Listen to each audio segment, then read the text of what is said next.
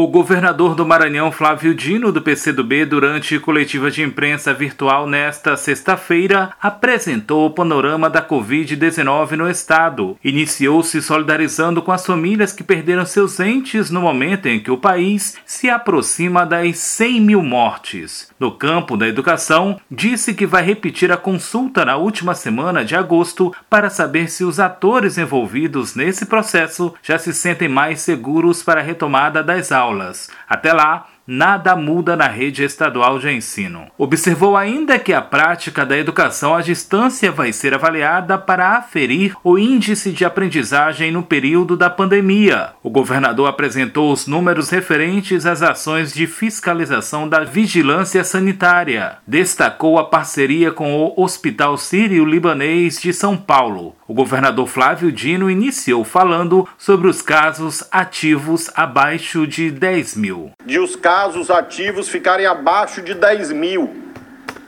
que era um objetivo que nós estávamos buscando. Vejam que no começo de julho nós tínhamos 18.386 casos ativos. E fechamos agora o mês de julho, início de agosto, com 7.765 casos ativos, portanto, menos da metade. E isto é uma conquista que nós temos que preservar.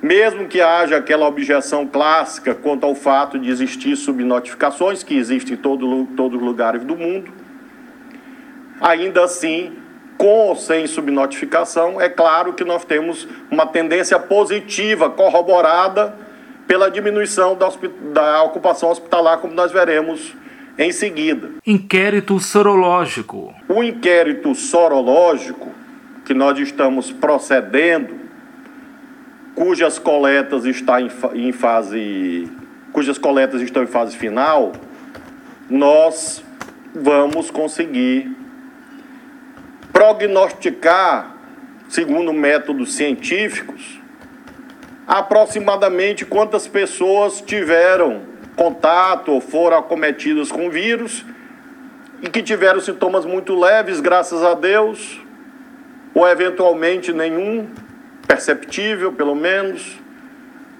E com isso, nós vamos ter mais ou menos uma dimensão da chamada imunidade coletiva e poder também definir novas medidas.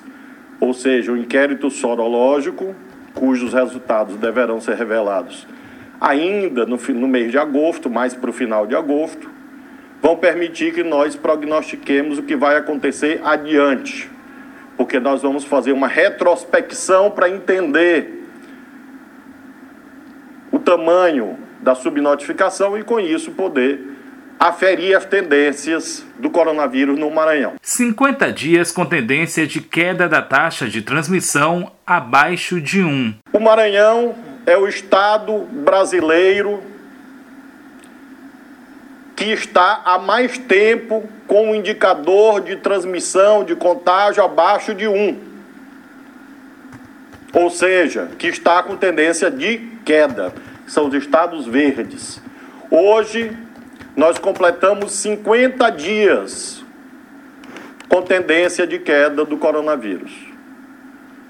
Ou seja, 50 dias que nós estamos figurando neste rol dos estados verdes, segundo estudo divulgado pela PUC, Pontifícia Universidade Católica do Rio de Janeiro, e pela Fundação Getúlio Vargas. Comecei lamentando a tragédia brasileira dos 100 mil óbitos. Por outro lado, temos que no Maranhão todos. Não propriamente comemorarmos, porque ninguém pode fazer comemoração a sério no meio desta conjuntura dramática que o Brasil e o mundo atravessam, mas um ato de reconhecimento, de justiça a um trabalho coletivo da nossa equipe de governo, dos profissionais de saúde e da sociedade maranhense, que é, nesse sentido, vitoriosa com esse indicador. Queda de óbitos em função do coronavírus. Nós temos a queda de óbitos no Maranhão. São os estados que estão em azul. O nosso estado com uma das maiores reduções de óbitos do Brasil, derivados do coronavírus. 46% na média móvel da, dos últimos dias, dos últimos sete dias. Os estados que estão em azul são os estados em que há queda, os estados amarelo são aqueles em que há estabilidade, os estados em vermelho são aqueles em que há alta de letalidade. Vejam que grande parte do nosso país ainda com uma tendência de ascensão, seja de novos casos, seja de letalidade. Testagem da população: 279 mil testes realizados. Que o nosso estado chegou a casa de 279 mil, 280 mil testes. Nós estamos demandando permanentemente do Ministério da Saúde e efetuando novas compras.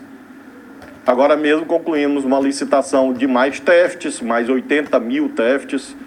É, vamos adquirir imediatamente 30 mil para que nós continuemos, enquanto houver procura. A procura em relação à testagem caiu bastante, o que é positivo, porque significa que menos pessoas estão procurando os serviços de saúde, como efetivamente estão, porque nós temos um processo nesse instante paulatino de superação do coronavírus.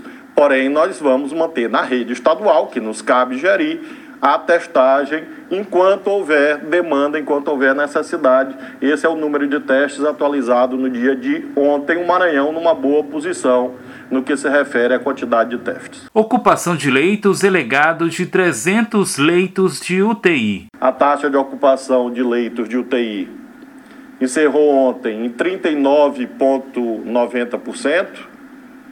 Lembramos sempre que já chegou a 95, 100, várias semanas em que eu estive aqui com vocês. É, esse indicador era bastante alto. Nós temos hoje um indicador que é dos melhores do país. É, em, em razão do esforço de ampliação de novos leitos, leitos clínicos, ou seja, leitos que não são de UTI, também uma taxa menor ainda de ocupação de 22,86% mantemos esses leitos e vamos manter muitos leitos disponíveis, como uma espécie de proteção da sociedade. São leitos que custam dinheiro. Porém, como gestor, consideramos, considero que é importante manter nesse momento esse nível de proteção porque nós não temos controle, certeza total sobre o que vai acontecer. Após o inquérito sorológico, decorridos alguns meses, lembremos que depois vamos ter o primeiro semestre de 2021,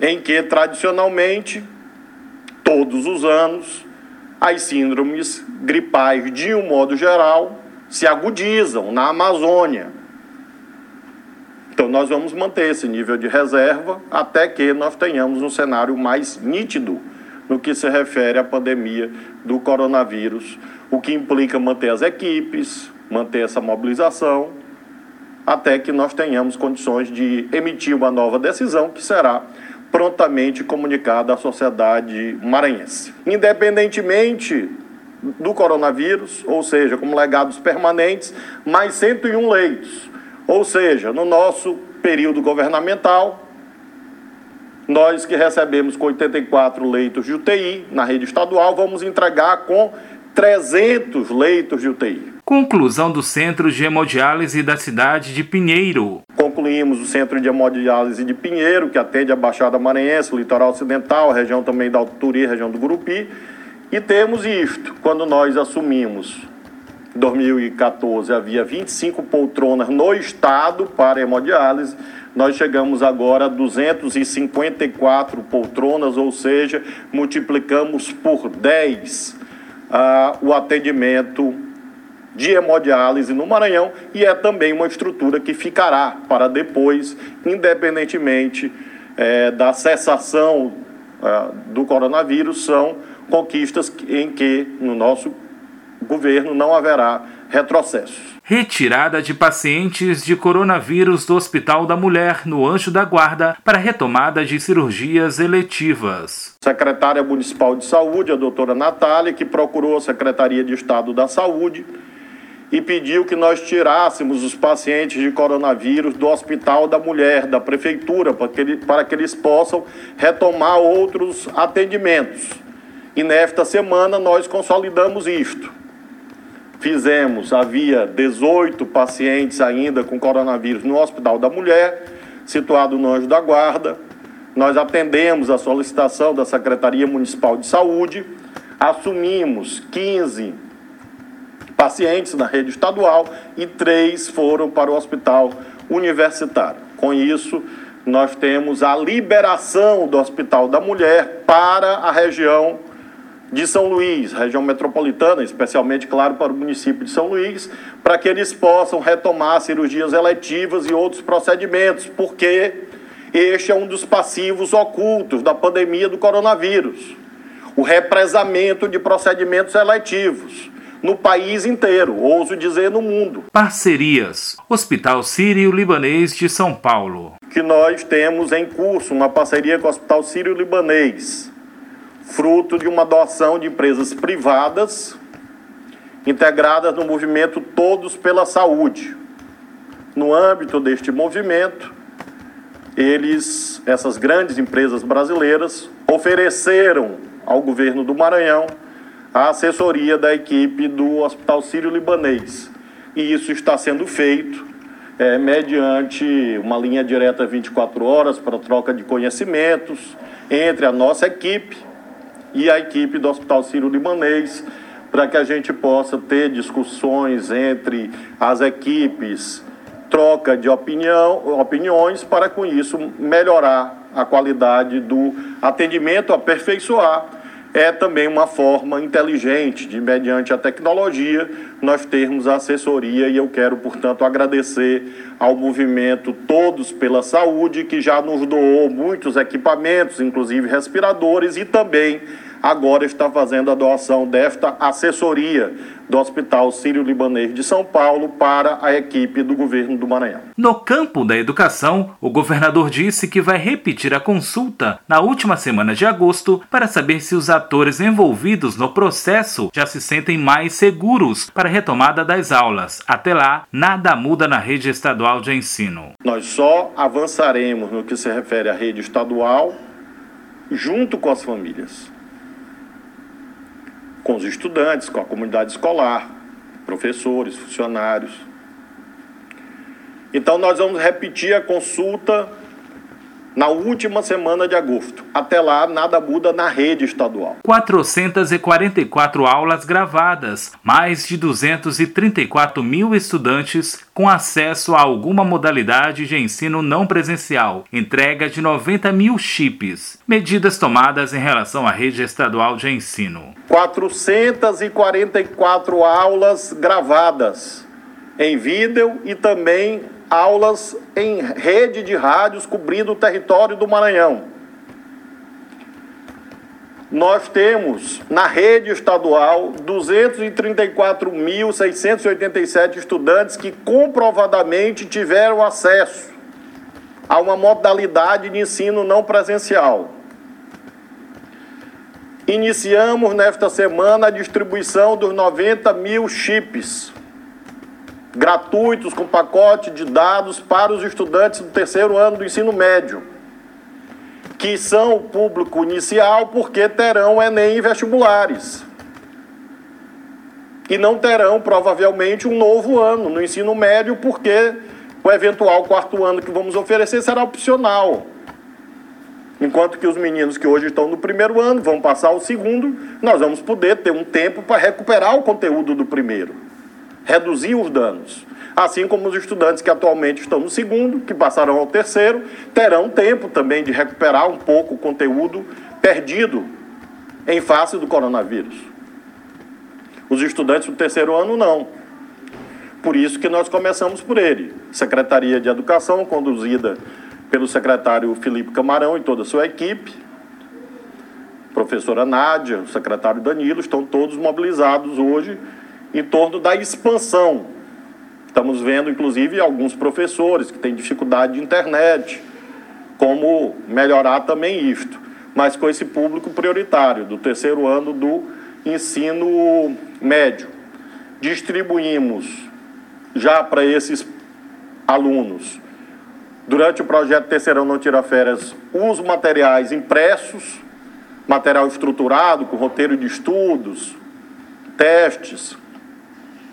E vamos agora distribuir também para o primeiro e segundo ano do ensino médio, da rede estadual, material estruturado. A prática da educação à distância vai ser avaliada para aferir o índice de aprendizagem no processo no período da pandemia. Vamos fazer uma avaliação da aprendizagem do ensino não presencial agora no mês de agosto, 10 a 21, avaliação diagnóstica interna por componente curricular, por disciplina, por matéria, e depois em setembro outra avaliação esta é, externa, online, é, disponível para toda a rede, inclusive para estudantes de outros estados que eventualmente queiram fazer, em língua portuguesa e matemática, para que com isso nós possamos também aferir a aprendizagem dos nossos estudantes nesse período da pandemia do coronavírus, mediante o acesso a esses materiais estruturados, as aulas online, enfim, tudo aquilo que mencionei antes.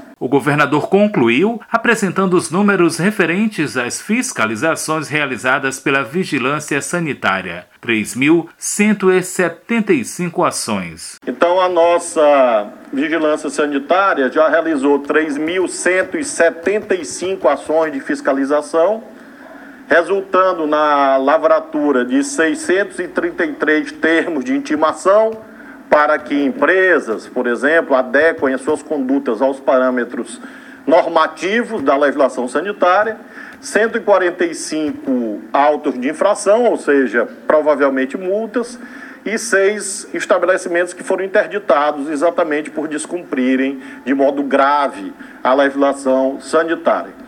Do mesmo modo, a fiscalização do PROCON continua também realizando as ações, 857 ações, 90 punições aplicadas, mais ou menos 5 milhões e meio de punições aplicadas pelo PROCON. Há vários tipos de estabelecimento, é, com grande destaque aos bancos, com muita resistência a cumprirem padrões sanitários, e nós estamos prosseguindo essas diligências fiscalizatórias a cargo da Vigilância Sanitária e do PROCON. E vamos continuar nos próximos meses. Da Rádio Universidade FM do Maranhão, em São Luís, Borges Júnior.